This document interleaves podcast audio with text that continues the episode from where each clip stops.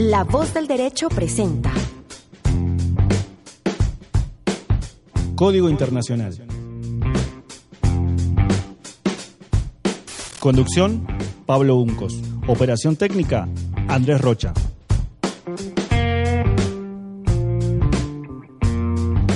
Porque el mundo tiene un código, Código Internacional.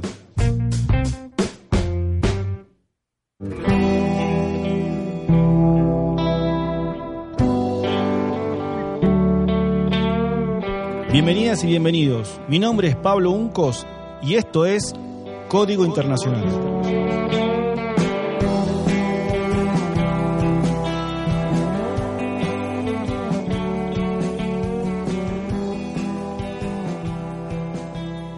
En Código Internacional abordamos los temas de actualidad sin perder de vista esos factores que los condicionan y los determinan. Nos referimos a factores de identidad cultural y cultura internacional de los países, que son factores que están siempre presentes, constantes, y que por eso mismos nos resultan como obvios y naturales.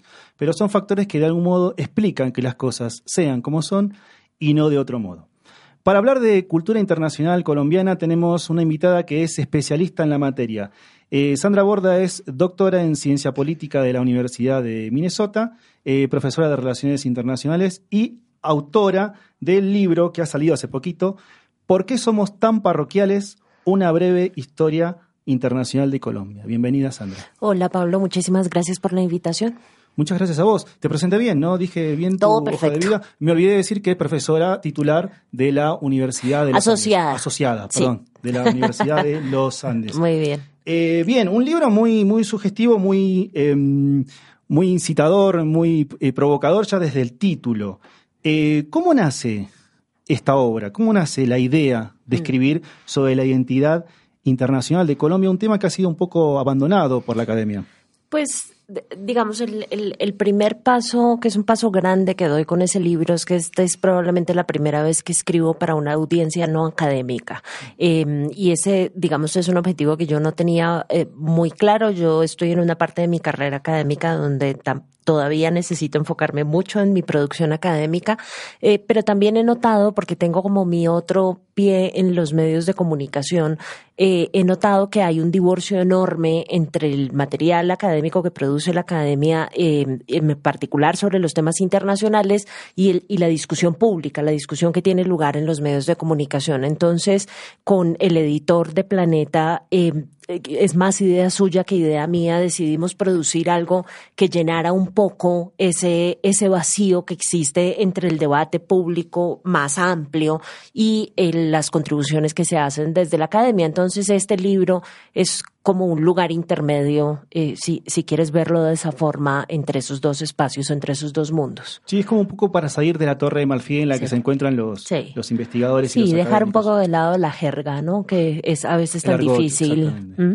Eh, en ese contexto, hablando de argot y hablando de jergas, como este programa se escucha en diferentes países, eh, me gustaría que primero nos pongamos de acuerdo eh, ¿cómo definiríamos el parroquialismo a nivel general y el parroquialismo a nivel colombiano? Ayer justamente estaba en una entrevista y la persona que hacía la entrevista es alguien muy católico y me decía, pero bueno, ese título suena muy negativo, suena como que le estás dando una connotación negativa a la parroquia. Y yo decía por dentro, pues en realidad sí, pero eh, es, un título al que llegamos con un poco de dificultad.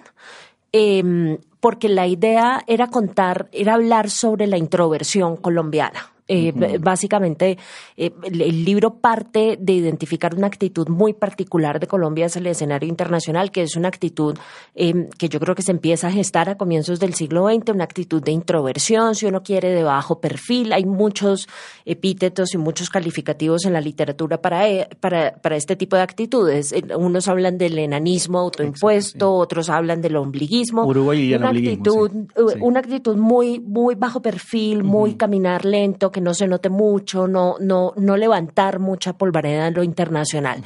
Em, y la idea era tratar de explicar por qué somos así.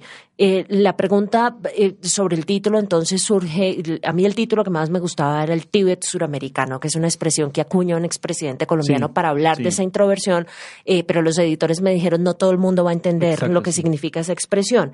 Entonces oscilamos entre el por qué somos tan parroquiales y por qué somos tan provincianos, pero a mí lo de la provincia me parecía un poco ofensivo. Eh, con las regiones. Con las regiones. Y dije, no, esto, esto no es necesario. Terminé siendo ofensiva con las parroquias, pero, pero está bien.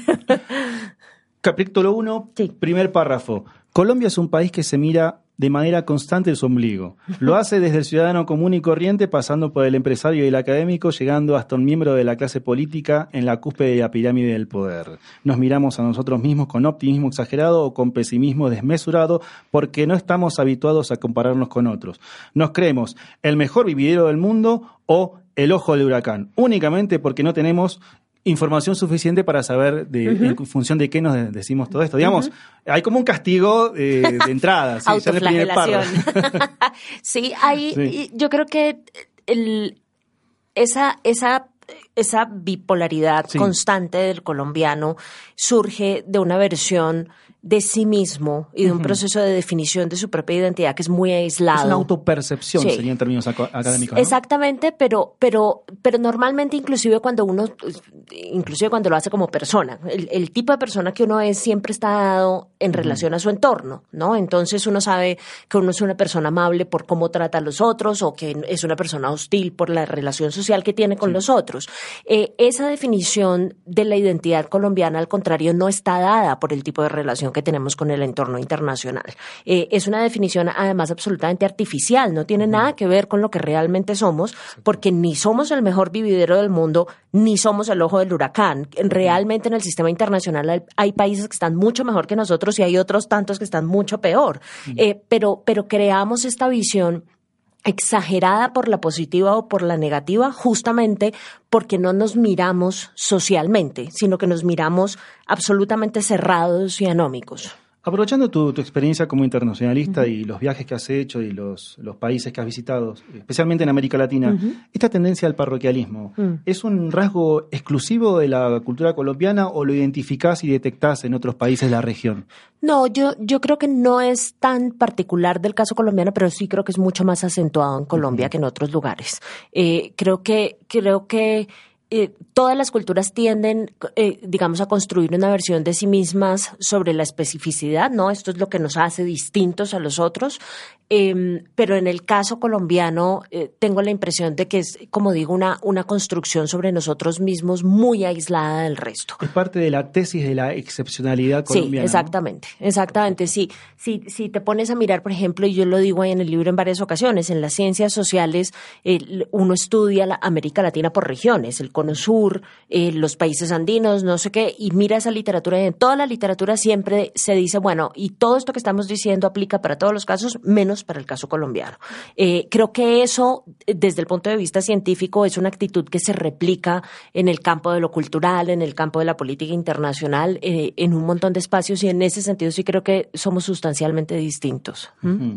Eh, y cuando vos haces el recorrido histórico de la trayectoria de Colombia desde su independencia, eh, lo que tratás de demostrar un poco es que efectivamente no, no siempre fue así. Así es. Digamos, eh, ¿cómo, cómo, fue, ¿cómo fue el, desarrollo internacional de, esa, de esos territorios que liberó Bolívar y que estaban buscando su lugar en el mundo? ¿Y en qué momento Colombia empieza a cerrarse sobre sí misma? Es, es un proceso absolutamente fascinante porque Inclusive hay una declaración por ahí que me encontré del que entonces era el secretario de Estado de Estados Unidos, el equivalente al canciller, pues, en Estados Unidos que dice la potencia, el, país que está destinado a ser la potencia diplomática de América Latina es definitivamente Colombia, ¿no? Como que en el siglo XIX se veía a Colombia como un, como la punta de lanza de América Latina y no en vano, digamos, todas las empresas libertadoras tuvieron lugar eh, eh, desde Colombia, digamos, Bolívar, bueno, toda esta narrativa de la independencia es súper importante. Hay dos espacios en los que se da una gestión internacional que es absolutamente impresionante en el siglo XIX. Un espacio es el espacio de los reconocimientos. Eh, la gente que emprendió la, la, empresa independentista entendió rápidamente que la mejor forma de amarrar la independencia y hacerla, institucionalizarla, pues, era buscando reconocimientos internacionales y no de cualquier país, sino de los países poderosos del sistema internacional. Entonces hay un esfuerzo diplomático muy impresionante que logra que Colombia, la Gran Colombia, bueno, aquí hay una cantidad de términos dependiendo de la etapa histórica de la que uno esté hablando, pero logran conseguir esos reconocimientos a una velocidad impresionante. ¿sí? En Estados Unidos, el Reino Unido, los últimos que nos terminan por reconocer, obviamente, son los españoles, eh, pero inclusive logramos el reconocimiento español. Esa, esa visión era era típica del pensamiento de Bolívar. Muy bolivariana. Porque tenés la, contraposición con San Martín, los libertadores del sur, que tenían un perfil mucho más bajo, buscaban un eh, perfil más bajo. Pero además estaban en otro momento distinto. Digamos, la independencia se empieza a sentar mucho más rápidamente acá arriba. Eh, y, parte de lo que de lo que hacen, ellos tienen en la cabeza una idea como de un efecto contaminación, ¿no? Si, si logramos consolidar la independencia y consolidar estos reconocimientos acá arriba, la cosa va a ser más fácil para el sur eh, y va a ser como un movimiento pues de, de contagio.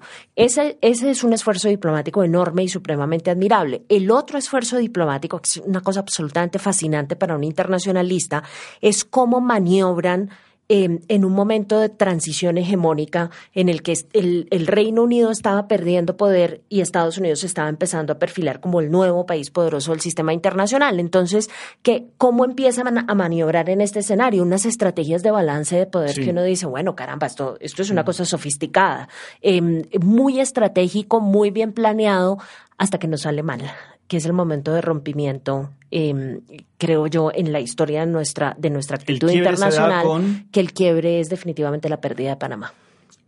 Eh, la, lógica aquí es que toda esta, toda esta actitud internacional súper activista y súper profesional y como muy, muy de alto perfil y muy de figurar en lo internacional se pierde porque la lección que deriva en Colombia del Canal de Panamá es que de pronto tanta visibilidad eh, nos puede dejar demasiado expuestos y vulnerables en un sistema internacional em, con un nuevo hegemón, con unas nuevas reglas del juego y sobre todo sin mucho espacio para protegerse. Entonces, la conclusión que derivan las élites colombianas de la pérdida de Panamá es entre más calladito y entre más desapercibido pases en el sistema internacional, menos riesgos corres de atravesar por un trauma como la pérdida de Panamá. Sin embargo, esa visión que vos, eh, que se terminó imponiendo, tuvo que coexistir con una visión que era muy fuertemente antinorteamericanista. ¿Cómo es. que se termina eh, dentro, a nivel eh, interno imponiendo esa visión en una, una visión más confrontativa? Yo, yo creo que ahí hay un proceso interesante porque ese es un proceso de negociación que tiene lugar entre las élites colombianas y la sociedad civil. La actitud antiestadounidense es mucho más propia de la sociedad, ¿no? Es, es, la reacción clásica que uno le puede observar a cualquier sociedad del mundo después de perder una parte de su territorio, eh, con, con, unas lecturas duras en contra de Estados Unidos, en contra del intervencionismo y del papel que jugaron en la pérdida de Panamá.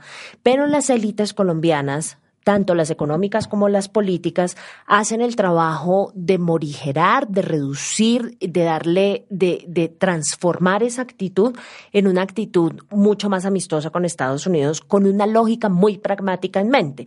Y es, ya, ya pasó esto, tenemos que institucionalizar el resultado pues de esta negociación con Panamá y dejar claro qué parte le pertenece a cada quien, firmar un tratado y demás. De aquí en adelante lo que tenemos que hacer es borrón y cuenta nueva y empezar a pensar en los negocios. ¿Sí? Empezar a pensar en el comercio, en, en, en, en, la inversión de Estados Unidos, en cuánto café nos van a comprar, en, en qué tan buen socio comercial puede constituirse Estados Unidos para nosotros y olvidarnos del resto. Esa voz que escuchan es la de la doctora Sandra Borda, doctora en Ciencia Política de la Universidad de Minnesota y profesora de Relaciones Internacionales de la Universidad de los Andes. Vamos a ir a un pequeño corte y luego del mismo le vamos a preguntar a la doctora eh, si tenemos alguna receta para salir un poco del ombliguismo, para, el para, para, que padecemos, creo yo, todos los latinoamericanos en diferentes grados. Vamos a un cortecito. Esta es la voz del derecho.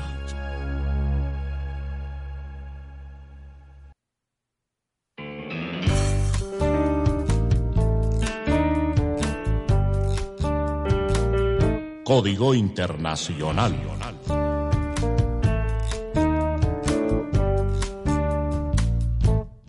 Bueno, seguimos en Código Internacional. En el programa de hoy tenemos una invitada a la doctora Sandra Borda, doctora en Ciencia Política de la Universidad de Minnesota y profesora de Relaciones Internacionales de la Universidad de los Andes, a quien invitamos para charlar sobre su libro eh, ¿Por qué somos tan parroquiales? Una breve historia internacional de Colombia. Em, lo vas a presentar en la Feria del Libro, Sandra, ¿no? Así es, estaremos el domingo 26. Eh, oh, mentiras, 28. el domingo 28 a las 6 de la tarde en el Salón D, Ecopetrol en Filbo.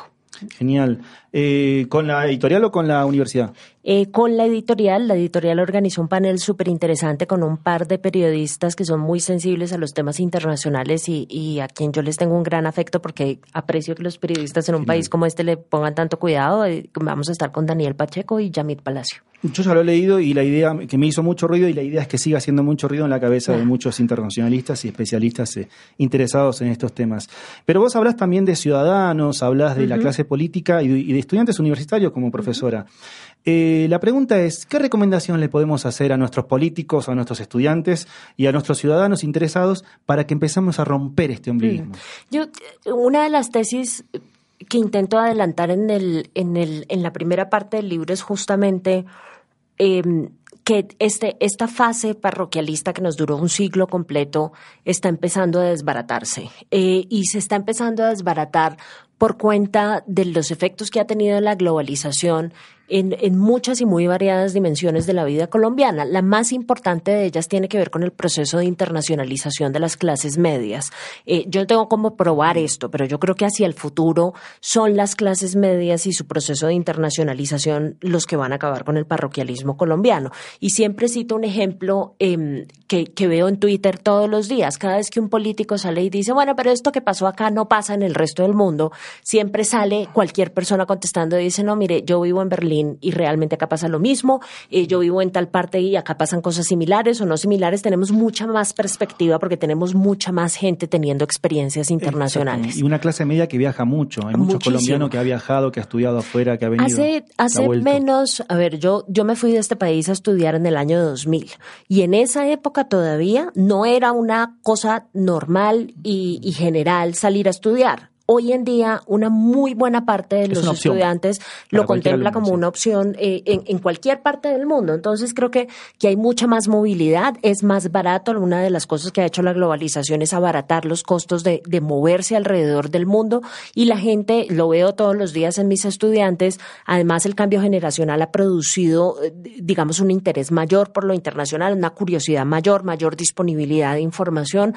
Eh, yo creo que, que este es uno de esos fenómenos en los que las clases medias dentro de un tiempo van a dejar votada a la clase política que sí se va a quedar siendo muy parroquial. Porque parte de lo que digo en el libro también es que a ellos les conviene ser muy parroquiales, ¿no?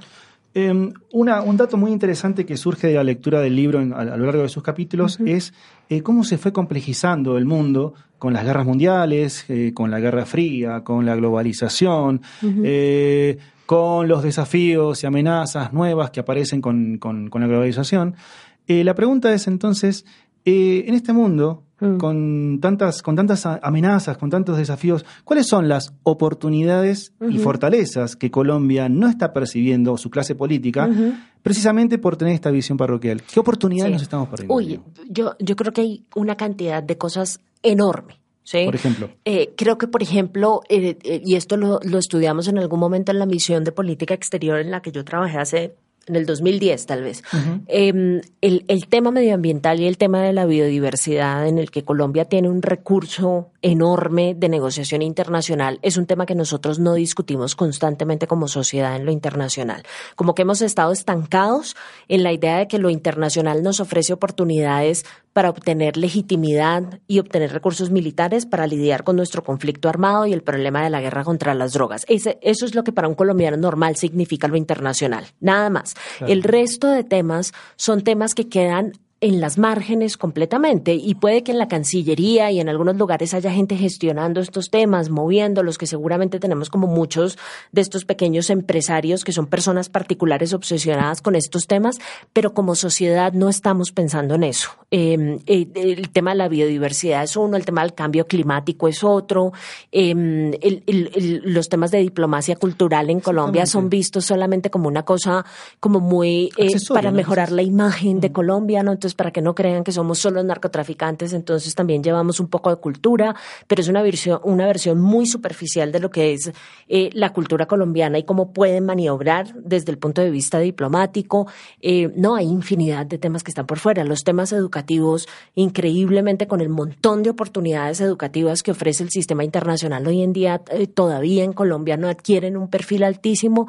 No, yo creo que nos estamos perdiendo de un montón de cosas. Nos estamos perdiendo de muchas cosas por fortuna ya no necesitamos que la clase política nos guíe para descubrirlas, sino que ya está el Internet y entonces la gente puede buscar directamente qué es lo que quiere y encontrar lugares y, espacios y comunidades virtuales en donde conectar con gente de intereses similares en otros lugares. Luego yo creo que estamos digamos, la historia es una historia optimista en esta coyuntura particular, pero yo creo que nos falta todavía un montón de trabajo por hacer. Y en las clases dirigentes, cuando hablamos de, estas épocas de tantos cambios constantes, tantos cambios vertiginosos, el, el, parroquialismo termina siendo como un mecanismo de defensa un poco ante este mm. mundo tan amenazante, como una especie de introspección frente a un mundo que no puedo entender de algún modo. Pues sí, aunque yo creo que para las élites políticas el parroquialismo es al final un mecanismo de control muy efectivo. De control más que de defensa. Mm. Sí, yo creo que, y es un mecanismo de control hacia adentro. Eh, muy, pero muy efectivo. Eh, hay un texto que me hizo ver esto como con mucha claridad. Es un texto que a mí me encanta y siempre lo asigno en clase de un profesor de Derecho en los Andes que se llama René Urueña. Y él dice, mire, ese mito que tenemos de, de que Colombia es un país cumplidor sistemático de normas del derecho internacional es en una muy buena parte un, una narrativa que se utilizó eh, para que las élites pudieran apropiarse del derecho internacional y el derecho internacional no se constituyera en una forma o en un mecanismo de subversión, si uno quiere, de la sociedad civil. Y ese esquema se empieza a romper cuando la sociedad civil descubre, por ejemplo, las normas internacionales de derechos humanos y se apropia de ellas y esto ya no es una herramienta de las élites. Yo creo que, que las élites se constituyeron por mucho tiempo, el, término en inglés es gatekeepers, pues en, en, controladores del, del, del, del espacio que está entre lo internacional y lo doméstico y están empezando a perder el control. Ya no se puede hacer eso. Ya no se puede hacer eso. Lo triste del asunto es que en un escenario en el que ya está plenamente identificado que no se puede ejercer ese tipo de control, las élites colombianas continúan siendo supremamente parroquiales. Todavía tenemos un alcalde en Bogotá que nos dice que los metros son una cosa que internacionalmente está mandada a recoger, qué sé yo. O sea, como que todavía hay mucha narrativa parroquial en, en las élites políticas en este país. Bueno, la voz que escuchan es la doctora Sandra Borda, autora del libro ¿Por qué somos tan parroquiales? Una breve historia internacional de Colombia. Y este programa Código Internacional ahora va a pasar un corte y luego seguimos y en el último bloque para tratar de unos temas más, más del momento, más actuales sobre Colombia. Esta es la voz del derecho.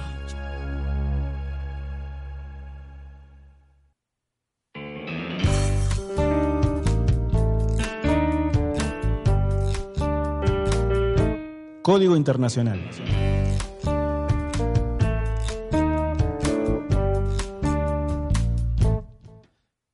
Seguimos en Código Internacional, tenemos la, presencia a la invitada eh, Sandra Borda, doctora en Relaciones Internacionales, Ciencia Política y autora del libro ¿Por qué somos tan parroquiales? Una breve historia internacional de Colombia. Eh, Sandra, em, durante la entrevista eh, me abstuve deliberadamente de mencionar entre los gobiernos. Hablamos generalmente de Colombia, pero me abstuve de mencionar a las últimas presidencias. Me refiero al gobierno del doctor eh, Álvaro Uribe Vélez, al gobierno del doctor Juan Manuel Santos y al actual gobierno de Iván Duque, porque en el libro hay mucho análisis, hay mucha, mucha crítica, mucha polémica. Mm. Eh, ¿Querés que hablemos un poquito de, los actores? O... Por favor. Bien. Entonces, sin entrar demasiado en polémica, porque no es la idea tanto eh, del programa, sino mm. nos gusta tocar en los temas más como coyunturales, más estructurales, pero vamos a meternos con la, con la coyuntura. Em, a grandes rasgos, ¿Cuáles crees que son las principales diferencias en materia de política internacional entre las presidencias de Uribe y Santos? Primero la similitud, si quieres. Primero, las, grandes similitudes. Porque, porque hay una cosa, y lo digo en el libro, digo, estas dos administraciones son dos administraciones absolutamente fascinantes en materia de política exterior, porque las dos administraciones coinciden en tener plan de política exterior, ¿no? Que Argullo, ese no es el caso de la última administración, es decir, de la actual, de, del presidente Duque. Pero tanto Uribe como Juan Manuel Santos tenían un norte particular definido en materia de política exterior. En el caso Em, y, que además creo funcionó en los dos casos con un nivel de éxito importante. Los dos tenían un norte, pero el norte era diferente en cada uno El norte era diferente, estaba vinculado con la lógica del conflicto armado, pero en el caso de la administración Uribe lo que estaba buscando era dosis de legitimidad y de, y de apoyo militar para librar la guerra contra las, contra las guerrillas, que funcionó muy bien. Es una cosa que se empieza a gestar al final de la administración Pastrana eh, con, con, la gestación del Plan Colombia. Pastrana logra que se levanten las restricciones a la ayuda militar que manda Estados Unidos a Colombia y, y eso es como el germen de la seguridad democrática que le permite a la administración Uribe, digamos, conseguir grandes éxitos en materia militar eh, frente a las FARC y alterar el equilibrio de poder entre, entre los dos actores. Em, tiene menos éxito en términos de lo de la legitimidad, porque será un tema mucho más polémico a nivel internacional, eh, pero, pero logra el apoyo, creo yo, bastante claro y contundente de parte de Estados Unidos el, apoyo de la región es mucho más difícil porque a Uribe, a diferencia de Duque, a pesar de ser gobiernos de la misma tendencia ideológica, a Uribe le toca un entorno regional mucho más difícil.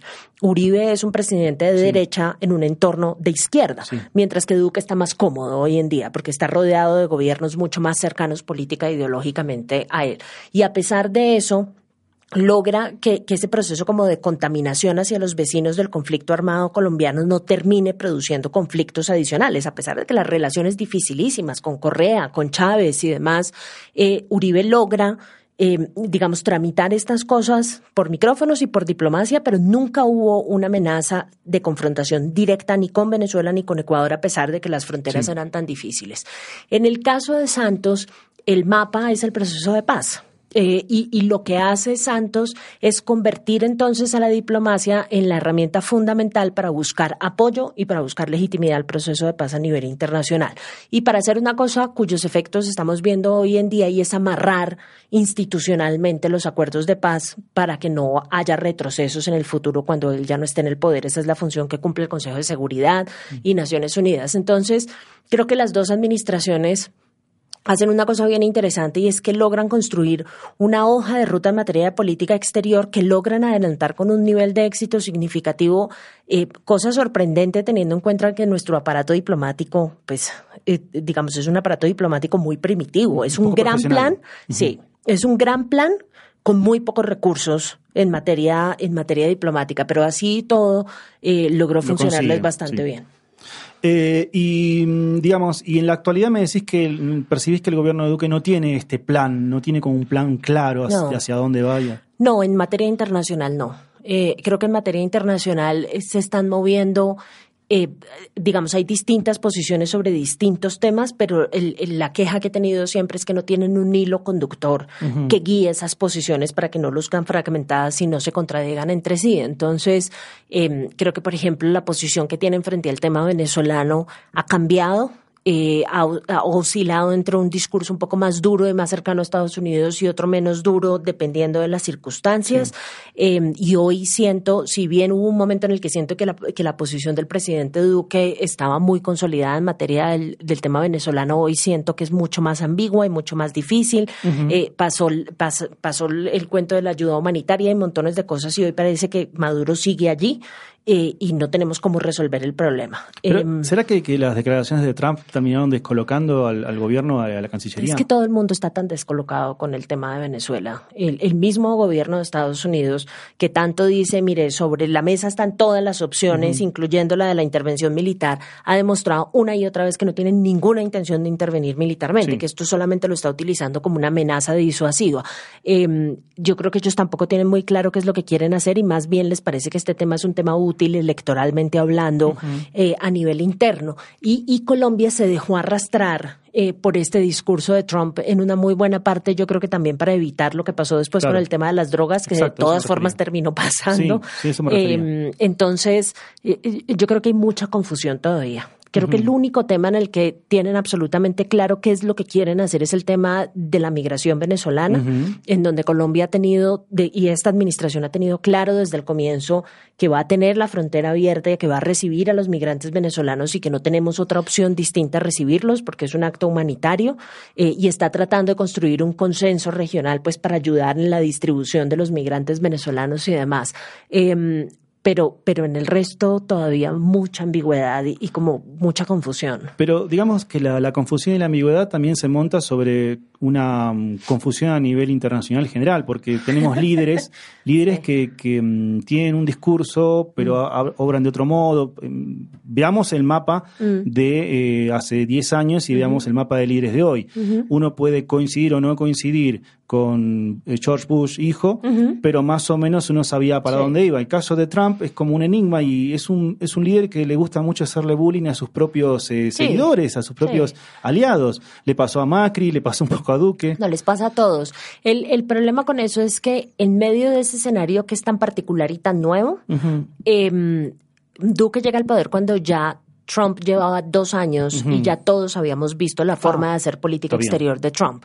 Entonces, llegar y utilizar la fórmula de siempre, que es acercarse a Estados Unidos y entre más cerca mejor, y entre más amigos mejor, y entre más aliados mejor, esperando algún tipo de reciprocidad, es es una fórmula que no va a funcionar con Trump, porque Trump no funciona sobre la lógica de la reciprocidad en términos diplomáticos eh, y tampoco paga cortesías. O sea, Trump, si, si está descontento con los resultados de la lucha antidrogas en Colombia, no te va a pagar la cortesía de decírtelo a través de los canales diplomáticos, sino que va a agarrar una rueda de prensa y lo va a decir delante de todo el mundo y de la peor forma posible. Eh, porque además es un discurso que está utilizando es para su propio electorado. A él no le importa lo que nosotros en Colombia pensemos de eso. Entonces, como que no hubo un proceso de reflexión sobre la particularidad eh, del escenario estadounidense en esta coyuntura eh, y caímos en el juego de utilizar fórmulas viejas que en esta ocasión no van a funcionar.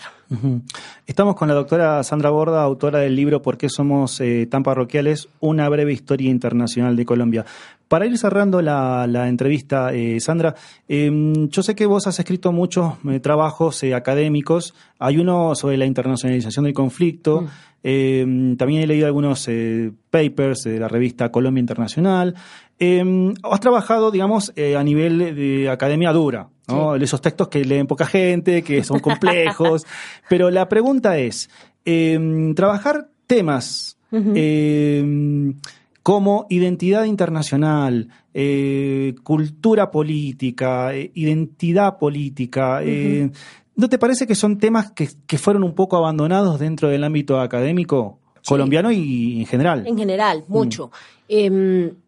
Sí, claramente, y digamos que parte de lo que estoy tratando de hacer es, es rescatarlos un poco. Yo, digamos, soy educada en una corriente que le pone mucho cuidado a eso.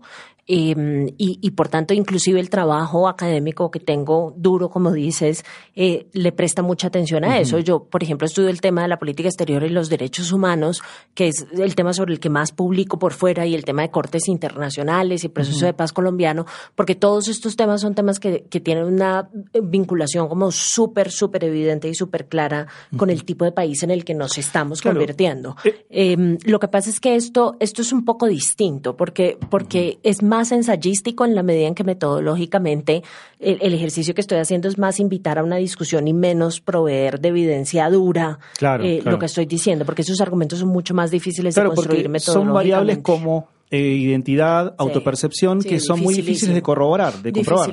Y sobre todo en un país en donde no tienes encuestas que le pregunten a la gente sobre lo que piensa de lo internacional. Eh, Sandra, te agradezco mucho la, participación en el programa.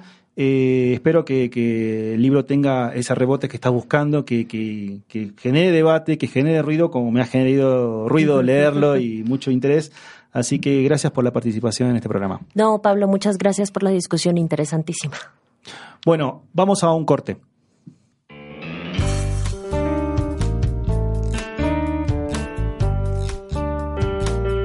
Código Internacional.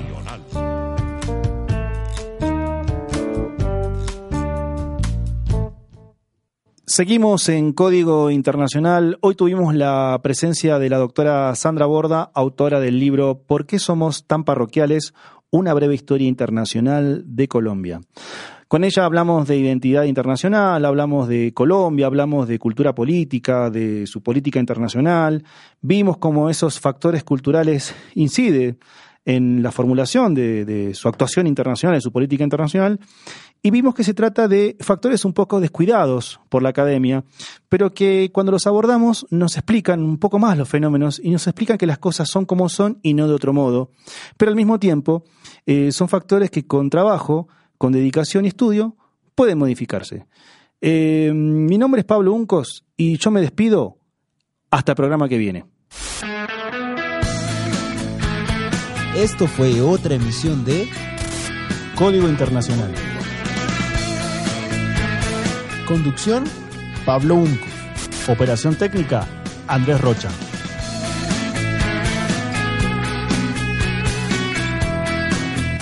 El mundo tiene un código. Código Internacional.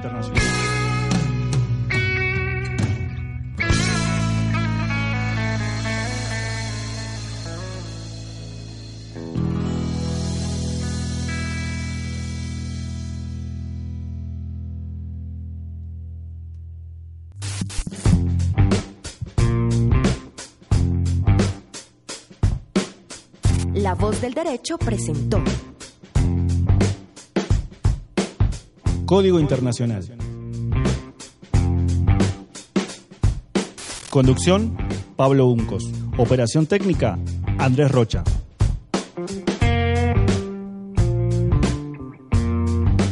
Porque el mundo tiene un código. Código Internacional.